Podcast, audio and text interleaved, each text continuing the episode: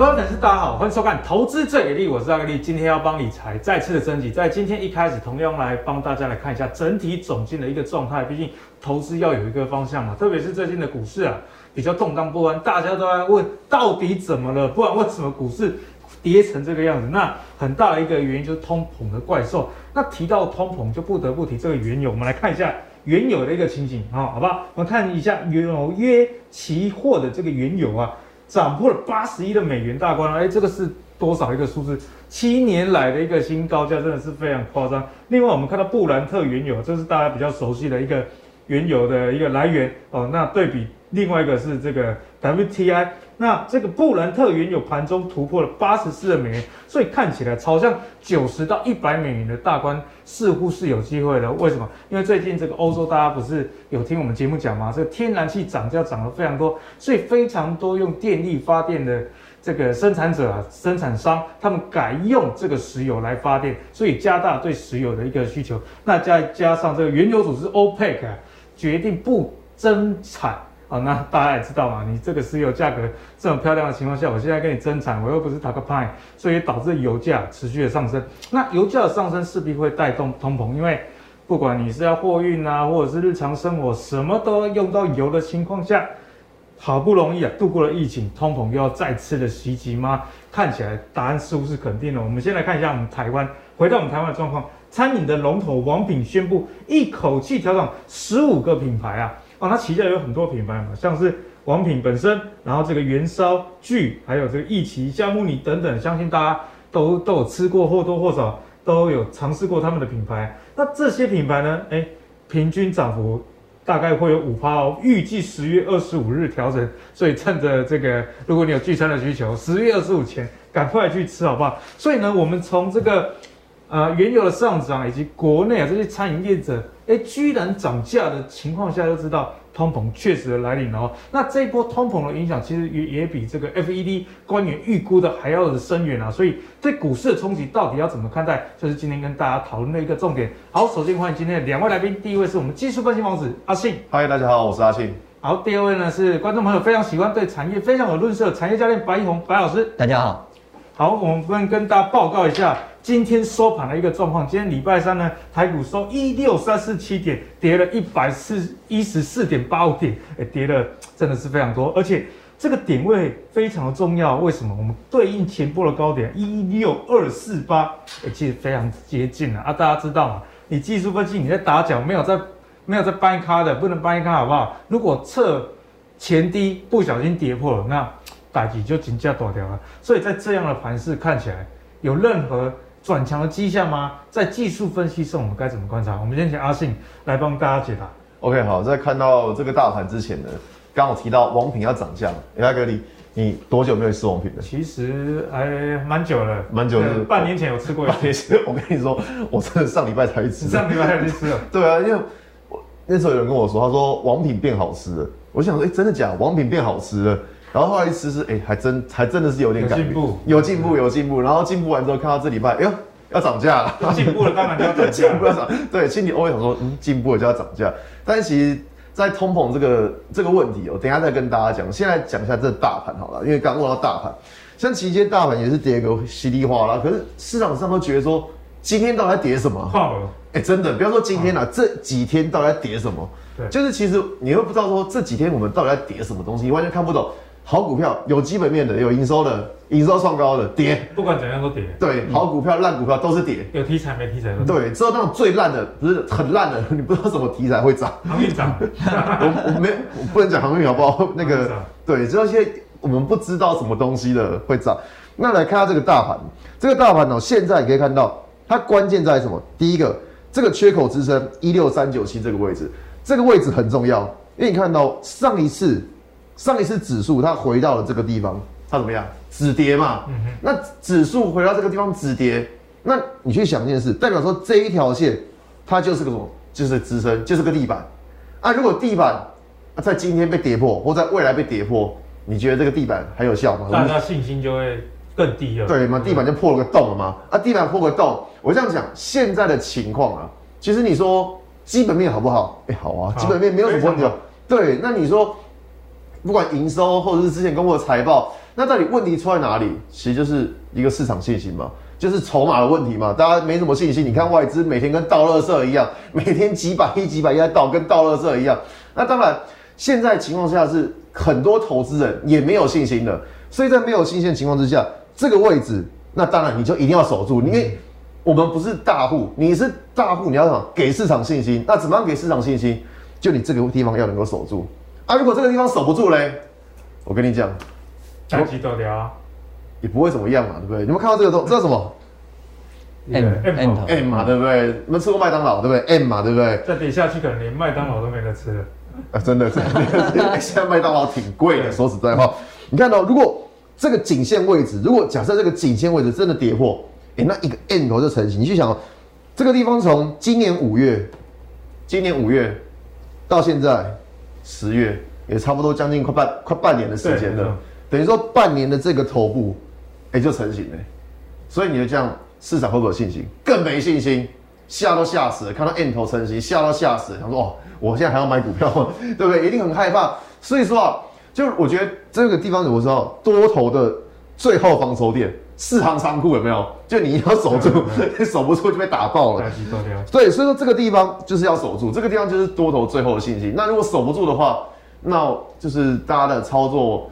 就自己小心一点吧，就是稍微把部位控制一下，然后假设之后跌破，之后假设跌破，反弹还站不上，我跟你说，那可能接下来会有一个更大的跌幅了。嗯嗯，对，所以说反而要小心，就是说这个多头的最后防守点守不住，跌破，然后反弹又站不上，那你就要小心，可能会有更大一波的跌幅。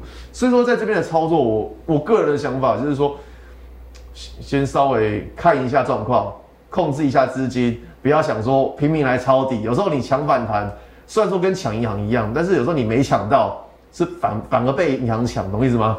所以说，其实在这边操作是，我觉得是多一点警觉心是比较好的。对，那阿信的论述呢，其实，在我们这几集的投资最给力，我们主轴上其实都没有什么改变的，就是提醒大家风险的部分。阿格力自己最近的这个资金部位也都这个持股占我整个现金加股票，其实都不到，可能不到四成。阿信几成？可能更少，可能更少 啊。那这个原因呢，就是说，呃，最近阿信应该也也有这样的感觉。哎，如果你买了，啊就亏钱啊，两次三次都还是这样的时候，我觉得你如果再继续冲啊，就是一件很危险的事。对啊，没错。所以如果大家这个短线股票的部位上，还是多看少做，那等待这个局势明朗，我想会比较好了。毕竟说这个五个月的头部。要马上反转，这个几率是微乎其微。那当然，我也欢迎这个市场打脸我。对对，赶快赶快赶快赶快打脸我！你在这边来这边打脸，最好一路到两万，对不对？对，这样 大家会比较开心的。所以阿格力愿意被打脸啊，好不好？不过在如果没有被打脸的情况下，大家还是要多留意这个操作风险。我相信啊，是比较安全的一个方式。好，那接下来继续请教白老师，关于这个盘势上，我们有没有一些特别的点要去观察？好，我们看到这个是刚刚阿信讲的是五个月的日 K 的一个头部嘛，我们把它看到周 K 来，我们发现，在周 K 的部分还有一个左左肩出来，它变成一个周 K 规模的一个三尊头。那我们上次有提到说，这个中型的小三尊头已经出来了，就是这个，诶，从五月到十月现在的一个状况。那我们把年初的这个高点把它放进来的时候，会发现说。这个是有量的一个三尊头，那再加上现在市场的氛围变成说有弹，其实大家都卖，那要么就是空手等一个最佳的买点，要么就是满手股票等反弹来卖。但是如果大家都是要等反弹来卖，不管是投信还是外资的时候，嗯、那这个盘其实很难谈。对，没错。那这个三尊头的一个状况的时候，变成年线的一个五十二 MA 就是。一六零五四，那我们取个整数就是一万六这个点，喔。其实年限也快到了。对啊，就是在这边，因为今天收一六三几几嘛，那这个在两根黑棒其实就会到了。那那边的话就变成是一个多空的分水岭了，不然你就今年整年都白混了的一个节奏。那这个点如果破的时候，变成说一个大的一个三尊头的情况就会出现，那今年的盘势到后面到十二月就真的很难走了。嗯好，这个部分就是我们要特别去留意的。好，那刚刚的盘势呢，跟大家讲解完了之后，我们就来跟大家讨论一个比较呃复杂的问题，那就是我们看到中国啊统计了他们的消费者物价指数哦，也就是大家熟悉的 CPI 啊，还有他们的生产者出厂的价格的 PPI 哦，这两个指数呢出现了一个剪刀差的情况。什么是剪刀差呢？我们先来看一下哦。哦，这个蓝色的就是 CPI，那八月的年增率是零点八 percent。可是，如果我们看 PPI 呢，八月是九点五 percent，这两者天差地远啊，所以看起来似乎有滞胀这样的情况，也就是说停滞性的通膨有可能来临了。从这个数据上似乎可以嗅到一些端倪。那关于这样子的数据，我们该怎么样去看待，以及对投资上的风险，我们该留意什么？我们来请白老师来帮我们解析。好，我们最近有一个话题，就是说。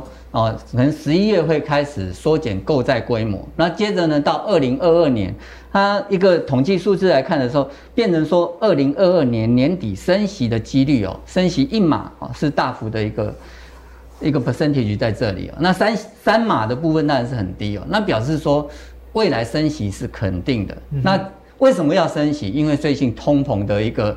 话题哦，非常的严重。那通膨问题有两个来源，我们待会会去做说明。那我们要去想的就是说，升息的时候，过去几次在升息循环的时候，股市行情是怎么样的？对啊，那过去每一次升息都会后面都引发一些金融的一些状况出来，会有状况。哎，啊，那些状况其实都是造成股市的一个回落。当然，我们还是要给予希望，就是说股市回落之后，那升息循环结束的时候，每一次都会造成这种大涨特涨。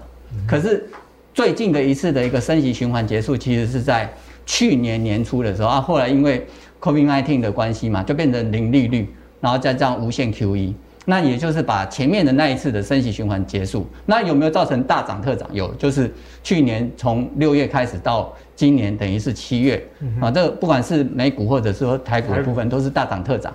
可是现在准备要进入到升息循环，那这样的话呢，就是大涨特涨的。行情也结束了，然后再就是等着回落下来。只是这个回落下来是由哪一国先发动？目前看起来可能中美两国都会有一些问题。那中美两国的问题其实前因就会是在中美贸易战。那中美贸易战它状况会发生，就是说美国它其实是消费国，那它对中国生产国课予关税的时候，它造成两个状况：一个中国它的一个。生产成本提高了，然后不然它售价也拉高，然后给了美国。那美国它国内的一个消费的一个水物价水准就开始提高。那再加上过去这 COVID-19 的疫情的关系，他们的就业不足。那就业不足的时候，就造成失业率升高，失业率升高，但物价又升高，就开始有一个就是停滞性通膨的一个前奏曲发生。那再加上无限 QE。无限 QE 的时候会造成它的一个物价指数再再拉高，然后造成那个必要要酬报酬指数又再提高上来，所以这个变成一个恶性循环。那所以说最近才会有一个哦，美国开始要对中国打电话说，哎，是不是嗯贸易战的这个部分要开始要收场，不然的话他们关税一刻下去的时候，物价加加上关税，它这个整个物价就整个在拉高。嗯、那这样会变成说它升息的脚步要加快。对。那升息脚步加快，加上物价又通膨在往上走的时候，那真的金融危机就会产生了。因为太快了，集中在短期之内。对啊，因为它无限 QE 的时候是短期间之内就打了一个大麻药下去了，所以就造成这个节奏它要变得要拉快。这是属于在物价这一端。那这另外就是在就业率这一块，就业率这一块它发生的问题就是说，我发了很多纾困金，它变成说人民他就。我去工作还不如领就 还不如领纾纾困金，所以他的就业数字就一直拉不起来，那大家就会变成两难。为什么我现在纾困金不发，那物价又高，我没办法生活；但我纾困金一发，你又不去就业，那这这变成两难，这是美国的问题。那中国的问题在哪里？因为你贸易战，那他就跟澳洲也处不好，那他的一个生产要素都煤矿、天然气、原油，这个他要从国外进口。可是美元指数拉高了，它变成进口成本增高。那进口成本增高的时候，它发电什么都是要用到电啊，用到煤啊。那它的整个生产要素的提高，那它售价又提高，所以它国内的物价也上来。所以你看到它 PPI 上高，但是生产剩剩余出来了，因为就库存累积了，然后货出不去，出了也没人要，因为它的价格拉高了。那这样就会变成一个恶性循环。对，所以关键点就会变成说，中美什么时候和解，然后呢，各自把物价控下来，这样子呢，它的升息循环会可以比较快的结束，然后才迎到下一次的一个股价的一个上涨。那我们来看到一个问题，就是说，中美贸易战导致的一个中国物价停滞性的一个成长的状况呢，就会是发生在它国内的生产。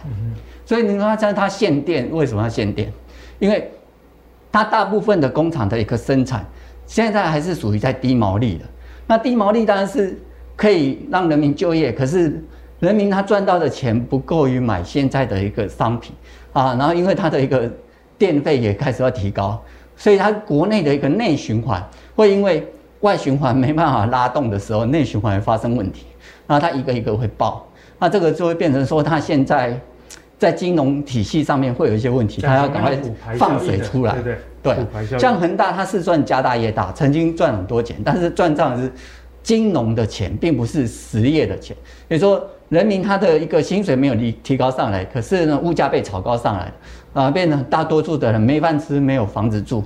那这个衍生出来是社会问题，那这个这个部分的话，如果它时间拉长的，没办法从一到两季的停滞性通膨的这个问题呢解开来，那之后衍生的出来就会是一个会有一些人民抱怨的问题产生。所以现在停滞性的通膨真的要值得大家去留意啊！所谓停滞性通膨啊，简单来讲啊，东西在涨，而你的薪水没涨，啊，这种通膨就没什么意思。因为如果通膨是一个比较温和的通膨，其实对整个经济上是蛮好的。因为呃东西涨价啊，你赚的钱也变多，其实一来一往之间呢、啊，大家对于生活的这个压力不会感受那么大。不过既然事情都已经发生了，我们还是要用投资人的角度去看待。在通膨这样的情况下，在投资风格上，我们有需要做哪一些风格的转换吗？我们请我们的白老师继续来帮我们解答。好，那如果这个问题在哦三个季以内，我们就能够。看到一些就是曙光啊，就是说他们物价能够趋缓的，不再继续膨胀上去，然后再加上就业数字能够改善的话，我们要看的就是未来。那未来有一块就是在电动车这一块。那我今天带来两档都是属于台湾的 ETF 了，就是在电动车这个区块，一个就是富邦未来车 ETF 啊，零零八九五，零零八九五，哎，那它是一个新的 ETF 啊，但最近已经上了。它的投资标的不只是在台湾的，比如说台湾的台积电，它有其他的就是等于世界性的，但是它都会跟电动车或者是电动车相关的产业有沾到边的。好，那这个部分我们估未来的五到十年，其实就是走电动车的一个大陆叫做新能源车嘛，对的这个区块，这不管是中国或者是美国，甚至印度，都是要去导到这个区块。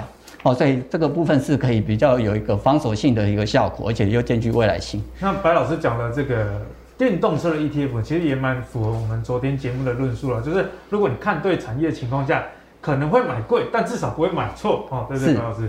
那另外一个呢，就是在这个比较早发，就是国泰的一个智能车 ETF。那它跟八九五的那个富邦的未来车差异，就是说它是存在电动车这个区块。而不是电动车相关的，所以说我们可以看到说，零零八九三呢，它是没有台积电，那八九五它是有台积电的，啊，但但但是他们都同样有特斯拉，所以这个比例啊，可能要大家各自看各有偏好了啊。如果你喜欢有台积电的，那那就把看八九五，那没有的人就是八九三，但是他们都没有一个配息的状况，啊，那也是美元计计价这个相关，因为美元现在是属于在升值的状况，这是相对是比较好的一个状况。对，所以白老师呢也从这个美元指数，我刚刚讲了上涨的情形呢，其实如果你买这些美元计价的，那相对来说是不是美元升值对这些净值啊是有帮助？因为赎回台币的一个情形嘛。是。那白老师也特别提醒大家，哎，同样都是电动车趋势的 ETF，到底该怎么选？其实啊，不是看着什么数字哪一个比较吉利哈，或者是名字哪一个比较好听，关键还是在成分股。是。你就去看说，哎，你 A ETF 的成分股，你看了你喜不喜欢？B ETF 的成分股看了喜不喜欢？我觉得这样才是选 ETF 的一个答案啊。那上次阿格力在上个月跟大家讲零零五六，哎，回想大家也非常好。那这个月，哎，请大家继续拭目以待。我们的投资者给力啊，阿格力也会从 ETF 的成分股的该如何选择的情况下，帮大家做一个教学哦。哦，好，那接下来呢，我们就要回到阿信身上啦，因为就要交给阿信一个重责大任，就是选股。毕竟刚刚白老师讲 ETF，但是很多投资朋友。刚刚 ETF 跨我和期权他比较想要知道我现在买的就是谁，那他的财报新闻可以追踪，有不少投资人是属于这一类的。不过大家也知道嘛，最近的选股实在是难上加难。我每个礼拜都要写文章给我的读者，选到这样股票 已经越来越越少，根本就没有了。产文的时间加长，因为都。花在寻找。对，所以现在选股上我该怎么看？我这样讲，好像我昨天先稍微来讲一下技术分析以外的东西。我觉得现在你有点光靠技术分析有点不是这么的足够。现在好像什么都不行，基本面只有基本面不行，筹码面啊隔天就卖了。对，技术面一直破。对，我这样讲，像刚刚有提到停滞性通膨，停滞性通膨就是你失业跟物失业率跟物价都同时飙高嘛。但停滞性通膨它发生的几率高吗？我个人认为是不高的，不高啊，不高。我个人认为是不高的，因为你看美国的失业率，美国失业率就很明显在掉嘛。美国失业率是很明显在掉。刚刚有提到，就关于说美国他们之前发补助，他们现在没有补助了，那怎么办？每个都去玩鱿鱼游戏吗？每个都打电话，对不对？不可能，他一定要回到职场上，他一定要回到职场上。所以说，其实可以看到，美国现在的失业率的确是在好转，美国的失业率现在好转哦。所以说，停滞性通膨发生的可能性高不高？我个人认为是不高的。那再来是最近到底在跌什么？就是通膨飙升嘛。那通膨飙升的原因在什么？就是能源，原油一直涨，天然气一直涨。对，那之前有跟大家讲过，在上一集的节目，我说主要是因为天然气一直涨价，所以因为共振效应的关系，把油价也跟着带上来。好，那你知道这种情况之后，我们去回想一下，天天然气的价格会无限制的飙涨吗？不，不太可能，不会，不太可能。因为为什么？因为这个东西。它不是一个整体需求的增加，它是供给上出现问题。那如果一个供给上出现问题，那你去想各国政府会不会去控制？你说你中国会容忍你自家电费涨到一个跟天一样高吗？怎么可能？美国有可能吗？不可能。你政府一定会来控制，因为这个跟人民的生计是有关系的。可能连选举都不用选，再继续涨下去。哎、欸，中国也没在选举了。不会，人民都要反的，人民都要反的，选 举选不上，不然就人民造反啊！对对对对对对，所以说，其实我们知道，就是说各国政府对于这件事一定会控制。好，那我们知道，那为什么现在天然气会的价格会飙这么高？第一个，因为风力发电不顺利。那时候我跟大家讲过，大家很常知道的，像风力发电、水力发电这些比较干净的能源，那因为今年气候的关系，所以发电是不顺利的。好了，那再来。那现在今年刚好遇到反圣婴现象，所以大家觉得冬天会特别冷。那冬天特别冷，你需不需要烧炭来取暖？要啊，要嘛，对不对？所以说，其实那你去想哦，如果说假设这个冬天过了之后，到了明年春天来了，你觉得这个东西，这个天然气的价格会不会下来？一定也会，一定会。那我再跟大家讲，为什么天然气的价格会飙这么高？嗯、这个真的是人为的，是人为的。就是有一些那种金融金融大户，他们在之前在放空天然气，因为他没有看过天然气飙这么高，所以他们在做价差交易。所以做这个价差交易怎么样？他们回补空单，让被嘎翻了，你知道吗？被嘎死了，他们只好去回补，所以他一一次把天然气拉这么高。所以说啊，这种短期的通膨现象，短期的能源飙升造成通膨的现象，我不觉得它是一个。太长期的，就比较一次性的，对，它只是一个短期这样飙升，所以造成市场非常恐慌。那当然，那刚刚提到油价，你说油价也会这样一路涨吗？我个人认为几率不大。为什么？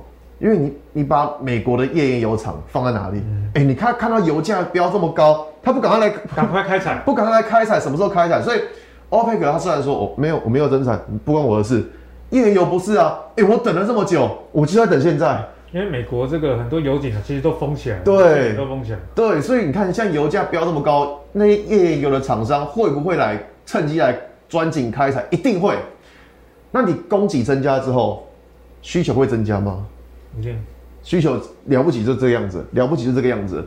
供给增加，需求不变，价格价格就往下。对，所以你看哦，我们在讲这个通膨的时候，如果你把这整个环节我们把它串在一起，你就会发现，哎。现在的确，我们看到这一些讯号，的确很恐慌，没错。但是如果说你把时间稍微拉长一点来看，你就会发现，哎，好像不是这么的可怕。嗯，这样懂吗？好像不是这么可怕，因为它只是一个短期的过渡现象，所以搞得现在大家人心惶惶、鸡飞狗跳的。但如果你把时间拉长，你就会发现说，可能事情没有像大家讲的这么的严重。OK，好，那我们再回到技术面来看，首先看到这样经验。这一档股票是做静电防护元件的，在之前股价一路涨，你可以看到哇，真的像它的名字一样，让人惊艳，很惊艳，很惊艳。对，那你可以看到今天今天跌停了，从惊艳变什么？变惊恐了，惊吓，惊吓，还还没有到惊吓，惊吓怎么样？再跌下去才会变惊吓，所以它可能是惊艳，到今天下跌变惊恐，再继续跌下去就变惊吓。好，那为什么要讲这一档呢？这样跟我们最近的选股有什么关系呢？我跟你讲，完全没关系，完全没关系。我要跟大家讲啊，就最近的选股，你拿之前你说啊，投信之前买很多。像很多人，我们我们之前都会找说投信之前买的嘛，其实也还在买。哎、欸，投信还在买哦、喔，是，所以投信现在还在买，就股价今天达到跌停板，你说投信买有用吗？好像看起来没什么用，好像没什么用。对，你看到最近很多投信买的股价都不怎么样，甚至有些今天还杀得很重。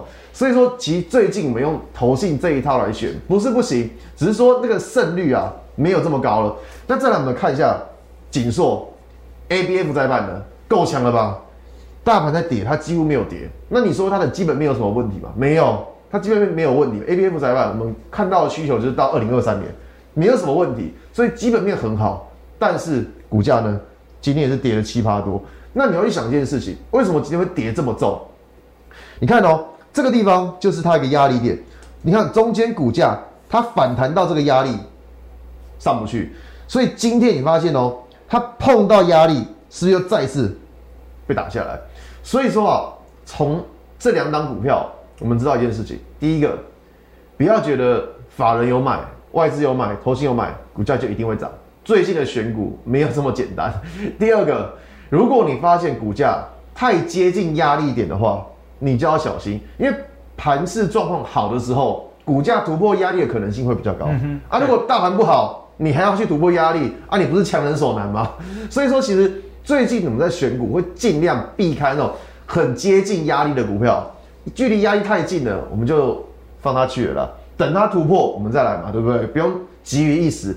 好，那么来看一下，所以说帮大家列一下，就近期我会选股的条件。第一个，均线多头排列，这不用讲了，均线排列不正确，那个股价就是一路下跌。这个最近你随便踢一张股票都看到，股价是一路跌嘛。再来第二个，股价有没有站上五日均线？站上五日均线是一个最基本的条件。你你要买这一张股票，它连五日均线都站不上，代表说它短期的趋势就还没翻转，短期趋势还没有翻转，那这种股票看看就好了，好不好？看看就好，好不好？再来，距离下方的支撑近，像刚刚景硕那张股票，它是距离上方的压力很近。可是我们这边选股不是啊，我们这边选股要选什么？距离下方支撑近的。所以说呢，千挑万选。真的是有够难选，真的是有够难选。符合这样条件，符合这样条件的，来看到长荣航。有点想说奇怪，好久没听到这张股票，长隆行。好，首先第一个，我们来看一下，我们刚刚讲什么？我们要距离下方的支撑近，你会发现这边它是一个缺口。哎、欸，对，这边有个缺口，你会发现过去股价碰到这个缺口都站不上。嗯、但是你想哦，最近大盘跌这么惨，跌得惨不惨？惨惨啊！股价有没有破这个缺口？哎、欸，没有哎、欸，没有没有，它现它突破这个缺口之后，你会发现最近的股价哎都有守住哎，所以它是不是距离下方的支撑近？啊，你说如果它之后啊，老师如果要跌要跌破怎么办？那那就那就算了，就卖出就停损，就这样子而已。对，但是我们要看的就是说它距离下方支撑近。如果你说下方支撑在这边，哇，你跌到这边来你才要停损，那你是不是很痛？啊，可是它距离下方支撑不会太远，就算你真的看错停损。其实你的损失也不会太大，所以说我们最近要选是选择离下方支撑比较近的股票，这样子的话不代表说它一定会涨，只是你真的看错赔钱的时候，你可以赔的比较少一点，比较不会这么痛。对，一个是流鼻血，一个是送加护病嘛，那还是有差别的，好不好？好了，再来，最近选股要看什么？看一下大盘。你看最近大盘烂死了，一路下，最近大盘一路在破，一路在破哦。可是要发现长隆行股价怎么样？哎、欸。它还在守在，它还在守在一个平台区内，所以说你看，以最近的大盘，它都在这一条二十四的均线下面，但是你看长荣航却站在二十均线的上面，所以说如果我们以一个相对强弱的概念，你就可以知道说，长隆行的股价它就是比大盘强，所以我们在选股会尽量选哦，比大盘强势，站上五日均线，均线排列正确的，距离下方支撑近一点的股票。这个会是我最近选股的一个策略啊，当然只是在大盘这么烂的情况之下，策略归策略，操作上还是要控制一下资金，控制一下风险，我觉得这样会比较好。对啊，那当然第一个前提还是在资金的水位上。那如果控好了，剩下你觉得说比较没有让你心里有压力的，对，再顺着阿信讲的这个逻辑啦。那人家说涨时重视，跌时重视，涨的时候去找，哎，快要突破压力了，对，一突破万里无云，没错。那时候思维是这样，可是遇到这种不好的盘的时候，一看到压力，不要说突破了，好吗？赶快跑好不好？那个 先跑再说，那个油先磨好。所以改找有支撑的，那我相信这样的逻辑大家也非常容易的理解啦。OK，那好，那接下来要跟大家继续讨论的关于选股的问题。那如果有一些人他不是看技术指标，是想要看。比较通膨方面的议题的话，我们可以关注哪一些类股呢？其实啊，在传统上，当遇到通膨的时候，通常这个资金会转向比较防御型的资产概念股，像例如说像最近的这个国产，哎，表现也不错，还有在台肥表现也不错。我们可以看到近二十日啊，法人，哎，其实，在最近二十日，你不要看说才买这个不到一千张，可 可最近有买进赚很好了，好不好？那你看这个国产跟台肥，他们有一个共同的特色是什么？在南港都有很多的一个土地，那大家也知道，最近某大建设公司在南港标下的土地是溢价非常非常多的，所以也让这些个股呢资产题材啊通膨的期间就受到了一些关注。所以呢，在选股上，关于这些通膨相关概念股，我们该怎么看？我们先请白老师帮我们做一个解析。好，我们看到这个通膨跟各类股的一个影响嘛，那这个各类股。这个是美国的一个部分啊，我们待会再说明。这个下面这个虚虚线的这个部分是叫大宗物资商品的一个走势，我们可以看到最近的一个走势，它是忽然整个羊角攻击上来。那这这个跟刚刚阿信所讲的有关系，就是原油跟天然气的价格，它直接的飙升上来。当然这个是供给端的一个问题哦，包括说天然气是跟俄罗斯它那个阀门哦开多大有关系。它如果开大一点，供供气到欧洲的一个。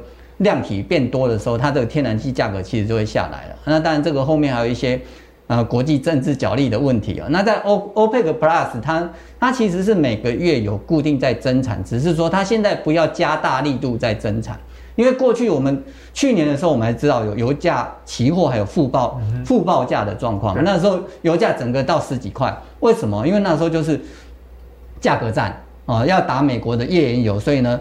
沙地阿拉伯大增产，然后同时俄罗斯也大增产，赔钱也要卖，那这样状况才造成当时的油价的往下走。后来他们就 OPEC Plus 在十一月或十月的时候，去年他们就有一个协议，就说好，我们现在大家都先减产，然后呢每个月固定多少的增产桶数，然后一直到现在。啊，对不对？那这个过程，然后就造成说现在因为对于景气复苏的一个预期，所以才有现在的。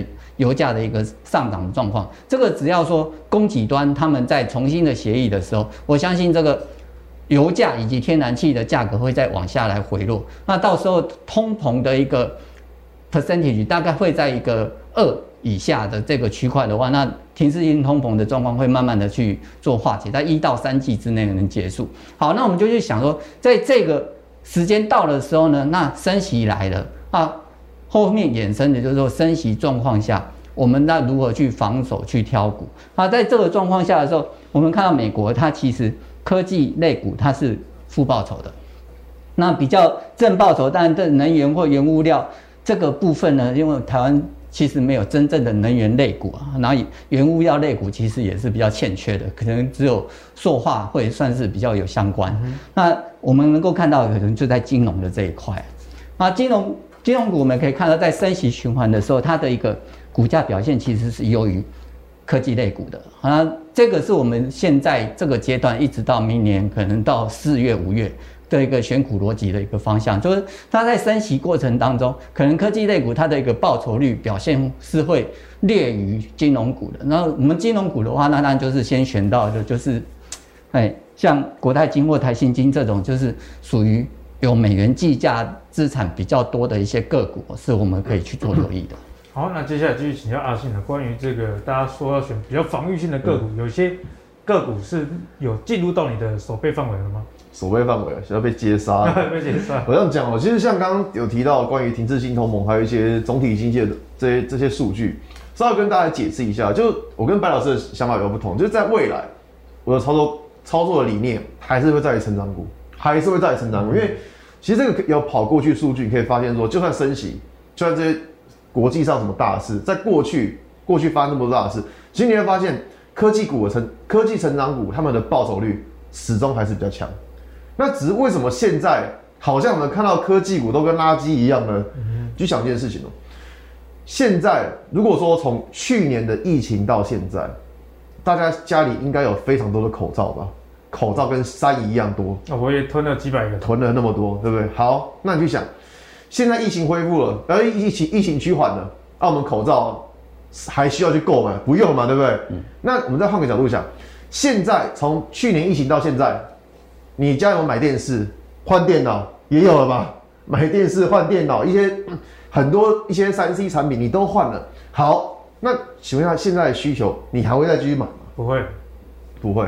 所以这是现在一个最大的问题，就是说这些东西在去年我们都换了，啊，我们去年都换了，我们会因为一个奥运看电，为了看奥运换台电视吗？几率很低，几率很低嘛，对不对？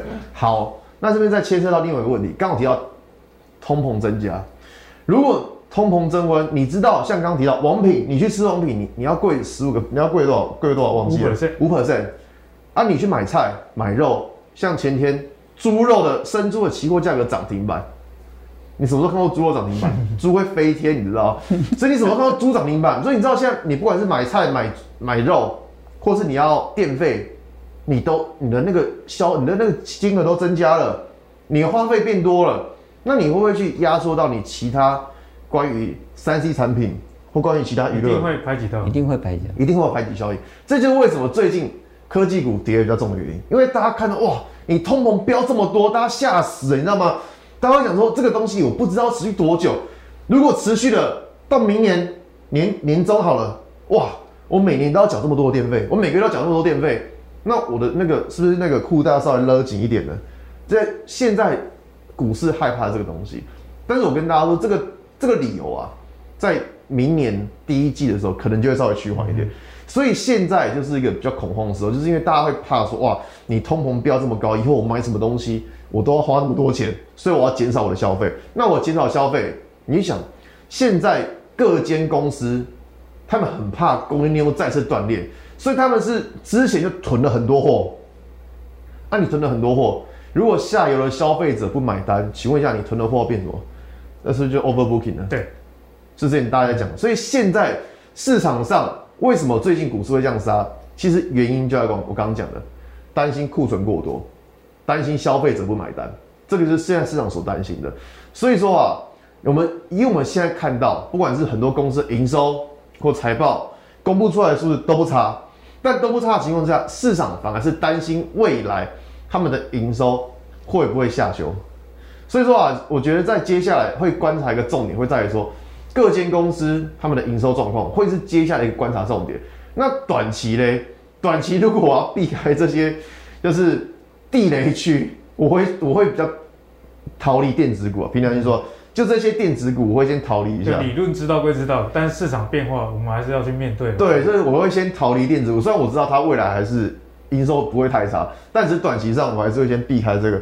所以我们来看到凤凰，多希望它飞上枝头变凤凰。很久没听到这个旅行社了。对，很久没很久没看到，因为。找不到股票，真的很真的很难找。就好找就跟你们说好找，不好找真的是真的是不好找。那为什么要看到它呢？其实他跟你说，他跟旅他是旅行社的。他请问一下，你多久没出去玩了？你多久没出国了？很久了。期待都很想要快点出国玩。对啊，所以说你看嘛，如果说假设我们现在叫你买台 iPhone，跟让你出国，你会选哪一个？都要。太贪心了，不行。因为你不是小孩子，我还欠我老婆一个夏威夷婚礼，所以我很想要出国。好了，那你那你真的知道，所以我觉得说，如果以消费就衡量的话，大家想说你要多买台 iPhone，还是你会想要出国去玩？我觉得出国去玩的人应该应该不算少数了。那只是说，因为现在还要看疫苗覆盖率，那只是说疫苗覆盖率之后会不会慢慢增加，这个我们不知道。但只能说现在这种状况，它就是会比较让人有联想空间出现。好，那你看到，如果以这个颈线位置。一样，我们来跟大盘比一下。你看最近大盘最近几天大盘是一直在跌，一直在跌。但你发现它股价有跌吗？哎、欸，没有哎、欸，它股价是是相对抗跌？那它有守住这个颈线的位置，所以说以现在像刚刚提到的长隆行或者像是凤凰，它都比较偏向有点旅游的概念，它其实跟跟现在那个电子股没有什么没有什么太大关系，那只是说我觉得它会变成是一个。市场资金 parking 的对象，短期的一个避风港。对，所以你不知道买什么，像刚刚提到资产股嘛，你不知道买什么，那你就我把钱放在资产股总可以吧？那我不知道买什么哦，那我可能放一点去航空类股、去旅游类股，类似这样子。那当然，我们也不是说单纯就是单纯看线型来来来说话，我们还要看一下什么？看它营收。你看到在过过去一二三四五六七八，过去八个月，它的营收的年增率。都是负的，但你会发现，从今今年的七月开始，它的营收的年增率怎么样？哎，开始翻正了耶，回来了。虽然说现在的营收还没有回到之前之前那种这这里的盛况，还没有，但是你可以发现，现在的营收年增率已经有开始成长了。所以说，大家就会思考说，是不是表示股价最坏的时间点？已经过去了，因为营运上看起来谷底已经开始过去了。哎、欸，对，它营收不要再持续衰退嘛？你说哦，又又在爆发一次疫情，那那但但是没办法，那一样烂，那就一样，那真的没办法。但如果说如果它疫情没有在持续扩大的情况之下，那以它现在的营收的年增率开始增加，是不是表示说它的谷底？已经过去了，所以说为什么我这边会去看一下长荣航或看一下凤凰这旅游类股，就是因为以现在疫苗覆盖率开始增加的情况之下，我觉得之后想要出国的应该会增加，代表说它有一个这个题材在，所以刚好算是一个资金的避风港吧。好，那节目的最后呢，同样要来服务我们喜欢传产的朋友。那传产呢，今天不是要跟你讲。我们今天看到上涨的航运，还是跟大家讲钢铁。那为什么会讲钢铁？因为最近澳洲的铁矿上，我们有看到一个净滩的一个现象。那国际上的这些钢筋的买气也还算平稳。我们回到国内来看，国内钢铁股，先来看一下废钢的部分。哦，废钢的部分呢，这个丰兴本周啊，这个原物料的价格先调涨喽，宣布废钢涨两百元。那如果是在钢筋的部分呢，则是连续三周的平盘。哎，看起来。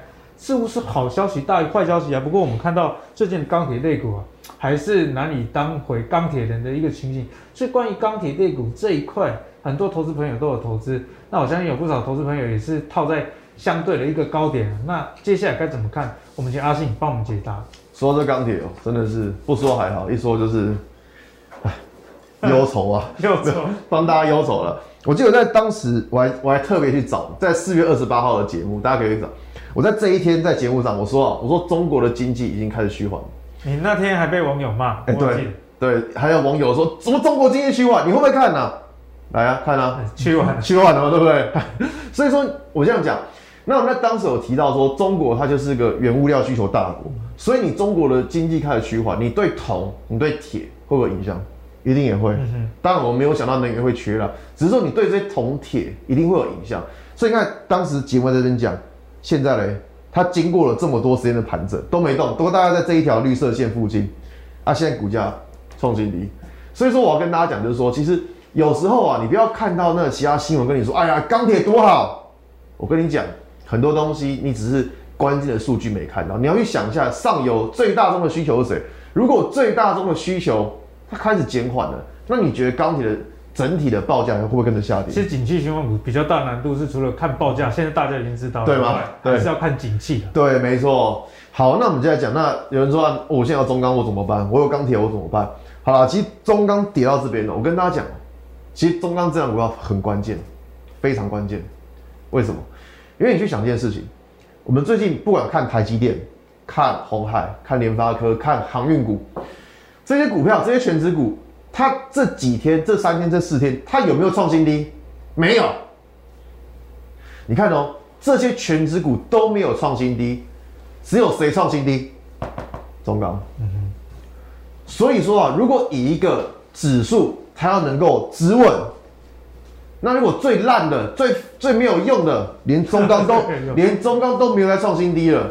你觉得对于这个盘是好事还是坏事？它一定是好事，只是好事。连最烂的它都没有再创新低了，所以我觉得就会对整个大盘就会是好事。所以为什么说、嗯、这边我要讲中钢的原因在于说，因为它第一个它是权值股，第二个它真的很烂。对，我不是说它公司不好，我是说它股价不好，股价最近一直跌。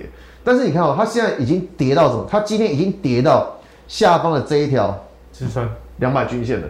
所以说，我们在这边会看一下，说股价在这个位置，它能不能够守住？他如果能够守住，当然依照他现在的营收还是不差的，还是很好。那他有有没有机会就去酝酿一个短期的反弹？哎，那就是我们可以期待。啊，只是说老师啊，可是我中间我套在很高的位置，我不想要只赚反弹，我想要大波段怎么办？来看这张图，这张图是中钢的周线图，你可以看到，在之前股价大概在八月初的时候，它跌到这一条二十四周的均线，它有没有撑住？哎有，所以这一条线就中钢的生命线。啊，现在生命线怎么样？破了，破阿基，生命线破了，你会发现它在紫色箭头这一个是跳空。跌破了这条生命线，毫无支撑的跌破，对，毫无悬念，对，自由落体，有没有？所以说，以假设你假设你之后想要操作它，你想要说，我想要老师，我想要中钢我有个大波段，我想要重返荣耀，麻烦一下这一条二十四周的均线看一下，嗯、这是它的生命线，看完之后你就会知道说，如果你假设你想要股价能够转强，这一条均线能够站上，先站上再说吧。嗯好，那相信今天大家都在节目上收获了非常多。我们一路从这个啊升息、通膨，你该留意的一些防御型的股票，一直到资金的水位的控制啊。最后，阿信也帮大家在钢铁股上做一个解析了。毕竟每一个产业，我觉得很关键。如果在市场面上来看，龙头股。它的股价走势就是相对重要。如果连这龙头股的股价都没有办法维持强势的话，你说整个类股要多大的行情，那相对的难度就非常的高。不过还是一样老话一句，我希望阿信被打脸，好不好？因为阿信被打脸，就代表说很多人都解套了。但是如果没有发生这种事情的话，大家还是用理性客观的角度去看，从技术线型上来看，以及现在中国经济的状态，确实钢铁股是比较逆势的一个情形。那好，那如果你在投资上，想要有第一手的资讯的话，请记得收看我们的投资最给力，每一周的一二三都会帮大家解析最新的一个市场资讯哦。好，那如果你喜欢阿格力帮你准备投资最给力，别忘了上 Facebook 跟 YouTube 订阅投资最给力。我们下个礼拜见，拜拜。